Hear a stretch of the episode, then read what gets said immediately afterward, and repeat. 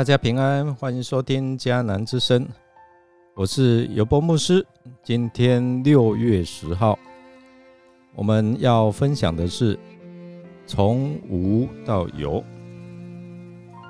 我们要读《路德记》第一章二十二节，第一章就结束。先来读今天的金句，在诗篇六十五篇第九节这样说。你看顾大地，降淋雨滋润，你使大地肥沃丰收，你所赐的河流充满了水，你使大地不断生产五谷。诗篇六十五篇第九节，在创世纪五十章第二十节，它里面的重要信息就是约瑟所说的。从前你们的意思是要害我，但上帝的意思原来是好的。从被兄弟出卖到当上埃及宰相，很多在苦难当中，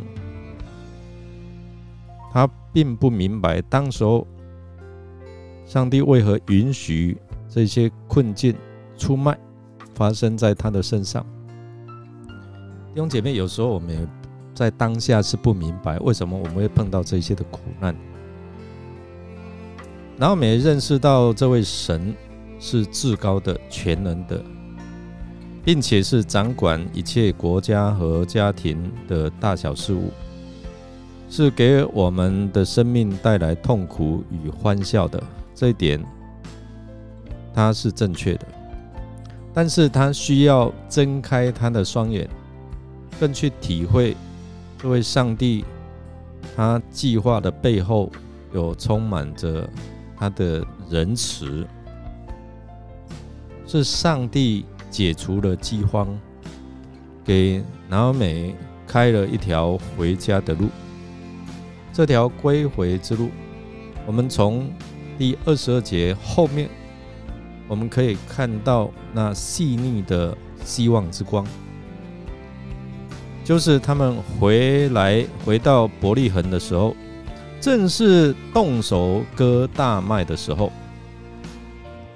然而，拿欧美却没有意识到这个背后的意义，因为我们在当下的时候可能不明白。我们现在我们做读者的，我们知道前后文来龙去脉，但是当时他不晓得啊。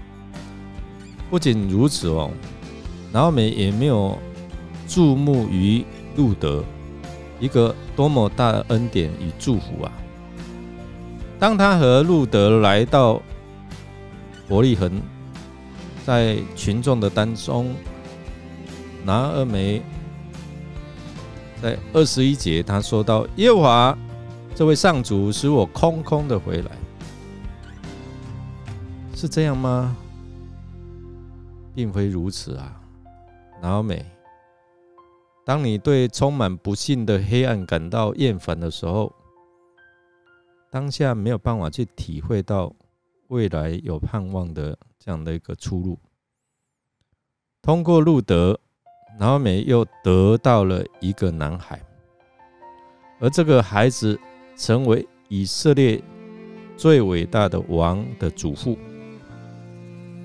而这位王又预造了万王之王、宇宙之主和耶稣基督的诞生。倘若拿奥美能够预先看见这一切，他又会怎么说呢？我想他一定会说：“不要凭着感觉、当下的境遇来测断。”就是预测这位上主，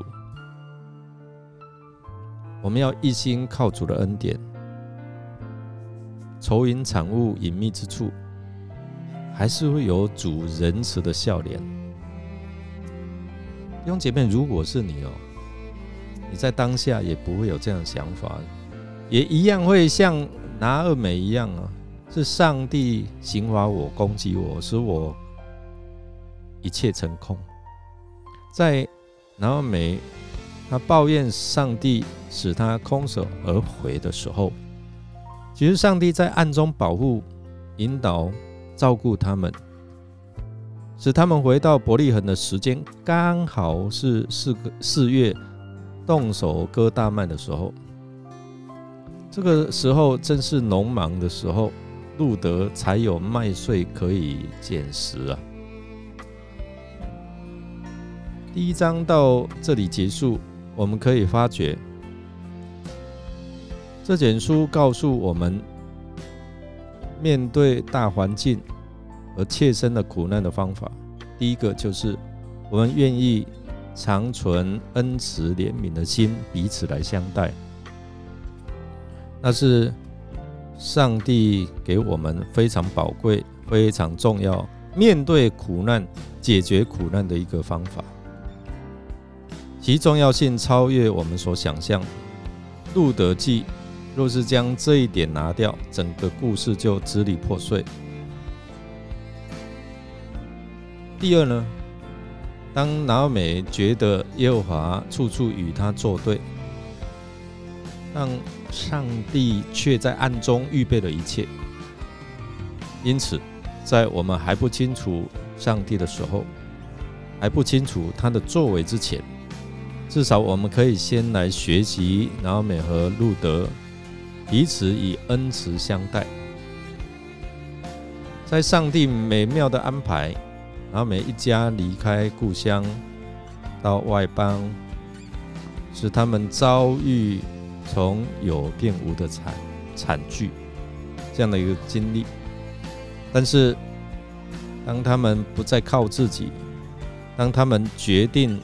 踏上归回之路，要回转归向上帝的时候，如同他们听到的消息，听说上主眷顾他的子民，使他们有好收成。上帝的眷顾当然包括这两位孤苦无靠的寡妇。虽然路德不是以色列人，但是每一位愿意投靠上帝的人。都可以成为有福的人哦。即使你现在正处于从有变无，不要气馁。当你坚持信靠上帝的时候，他也要帮助你认识及经历到他是死无变有的神，因为他已经在基督耶稣里面将一切天上各样属灵的福气要赐给你。要是给凡信靠他的人，你是否愿意成为这样蒙福的人呢？我们来默想：当拿美和路德回到伯利恒时，正是大麦收割季节。你认为这是巧合吗？还是上帝奇妙的安排呢？你曾经经历过上帝奇妙的带领与供应吗？让我们一起来祷告，亲爱的主啊，不管我们在顺境，或者是正经历苦难的当中，我们相信万事都有你的美意。借着拿美和路德的经历，让我们知道你随时眷顾着你的百姓，即使他们是在。犯罪软弱当中，也借着这样，让我们知道你随时在眷顾我们，你总是有最好的安排，即使是我们还不是完全的信靠你，我们有时埋怨你，你还是顾念我们，是给我们有丰盛的供应。感谢主，我们这样祷告是奉靠主耶稣基督的圣名求，阿门。感谢您的收听，如果您喜欢我们的节目，欢迎订阅并给我们鼓励与带祷。我是尤伯牧师，祝福您一天充满平安、健康、喜乐，天天蒙福哦。